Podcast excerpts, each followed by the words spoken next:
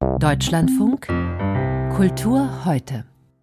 Ein Jahr nach dem Angriff Russlands auf die Ukraine äußern sich dazu jetzt gleich mehrere Kulturinstitutionen, mehr in den Kulturmeldungen mit Anja Reinhardt. Die UNESCO weist heute darauf hin, dass seit Beginn des Krieges am 24. Februar 2022 Schäden an 241 Orten des kulturellen Lebens zu beklagen sind in der Ukraine. Das sind die offiziellen Zahlen. Es dürften weitaus mehr sein. Auch Hermann Parzinger, Präsident der Stiftung Preußischer Kulturbesitz, spricht heute in der Zeitung Tagesspiegel von einem systematischen Angriff auf die Kultur und Geschichte der Ukraine angesichts des Ausmaßes der Schäden an Museen, Bibliotheken, Archiven, Denkmälern und historischen Gebäuden. Parzinger verwies auch nochmal auf den legendären Skütenschatz. Wertvolle Teile davon haben russische Truppen letztes Jahr im ukrainischen Melitopol geraubt. Das Gold der Sküten wird durchaus aggressiv von Russland als Kulturerbe beansprucht. Gestritten wird seit acht Jahren vor allem um Hunderte von Stücken, die das Allard Pierson Museum in Amsterdam aus verschiedenen Institutionen auf der Halbinsel Krim ausgeliehen hatte. Der Generalstaatsanwaltschaft der Niederlande hatte dem höchsten Gericht des Landes in Den Haag vor vier Wochen empfohlen, den Kulturschatz der Sküten endgültig der Ukraine zuzusprechen.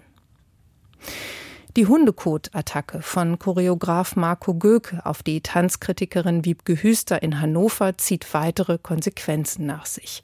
Das Nationaltheater Mannheim hat einen dreiteiligen Abend von Göke aus dem Programm genommen, dessen erster Teil am 15. April Premiere gehabt hätte. Man müsse wieder zur Ruhe finden, um die Arbeit im Haus zu schützen und leisten zu können, so Stefan Toss, Intendant für Tanz am Mannheimer Theater.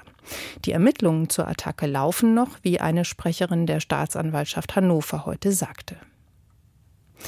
Der Neubau der städtischen Bühnen Frankfurt, der seit vielen Jahren Gesprächs- und Streitthema ist, kommt ein bisschen voran. Heute wurde ein Prüfbericht vorgestellt, der zu dem Schluss kommt, dass die meisten Vorteile eine sogenannte Spiegelvariante hat. Das bedeutet, dort, wo heute Oper und Schauspiel hinter einer gemeinsamen Fassade angesiedelt sind, stünde nur noch die Oper und gegenüber, also in dem kleinen Park, wo das berühmte Eurozeichen steht, würde dann das Schauspiel gebaut werden. Die Kosten dafür belaufen sich auf voraussichtlich 1,27 Milliarden Euro und sind damit um 350 Millionen Euro teurer als beim letzten Bericht kalkuliert.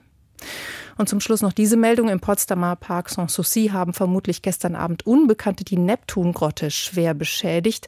Unter anderem wurde der Dreizack der Marmorskulptur aus der Hand gerissen und die flankierenden Figuren mit Nazi-Symbolen beschmiert. Anja Reinhardt mit den Kulturmeldungen. Vielen Dank.